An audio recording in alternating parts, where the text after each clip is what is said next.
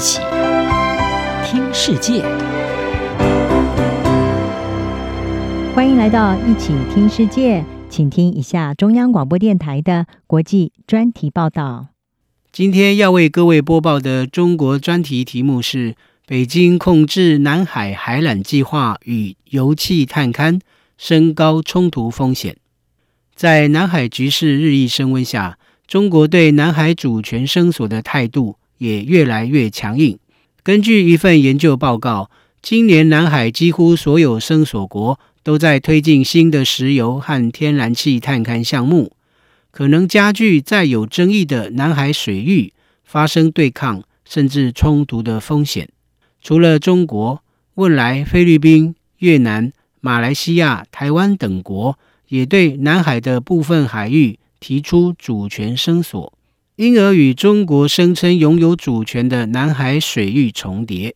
华府智库战略与国际研究中心的亚洲海事透明倡议组织发布的最新报告指出，许多南海声索国的新探勘项目都位于中国用来划定其在南海主权声索的所谓九段线内。报告指出，去年南海地区各国在探勘能源的紧张局势方面相对平静，但是随着二零二三年新的海上项目出现，石油和天然气开发可能重新成为争夺的主要爆发点。举例来说，中国已经在海南岛以南启动几个天然气项目，包括莺歌海盆地的两个天然气田和琼东南盆地的另外两个天然气田，但是这些天然气田的位置在越南和中国都声称拥有主权的南海海域。越南和中国过去曾就南海油气探勘活动发生多次争端。越南指控北京不断骚扰其钻井平台，并向外国公司施压，要求这些公司停止与越南伙伴的合作。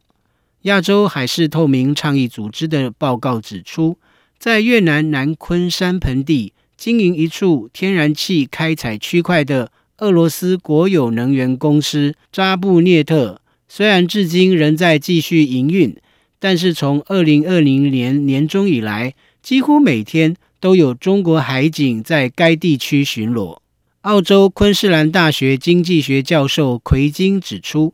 对于来自中国的军事威胁的恐慌情绪日益加剧。不过，各国军方的反应目前仅限于贺主式的剑拔弩张，例如海岸警卫队之间的对峙。奎金也警告说，南海地区有主权争议的国家不应该放松警戒，并指这种对峙很容易擦枪走火，就像在印度和中国的高山边界曾发生的情况。另外，在南海紧张升温之际，北京也逐渐加强控制南海海底电缆计划。根据英国《金融时报》报道，北京正在阻止通过南海铺设和维护海底网络电缆的计划，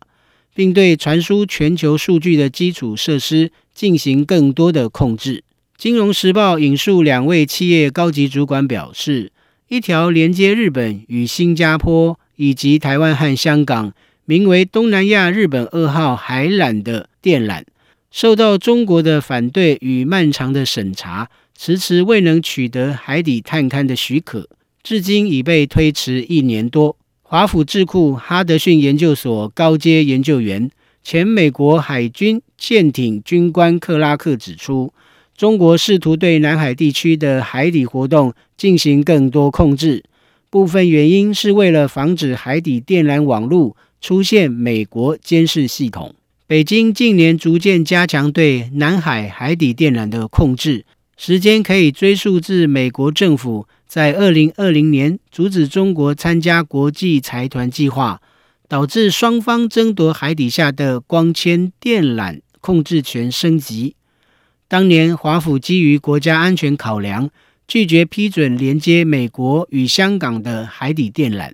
到了今年二月，因为与美国争取光纤建设的投标失利，中国两大电信公司中国移动和中国电信已退出连接欧亚网路的东南亚中东西欧六海底光纤电缆计划。根据国际法，如果海底电缆的施工范围在沿岸国的领海，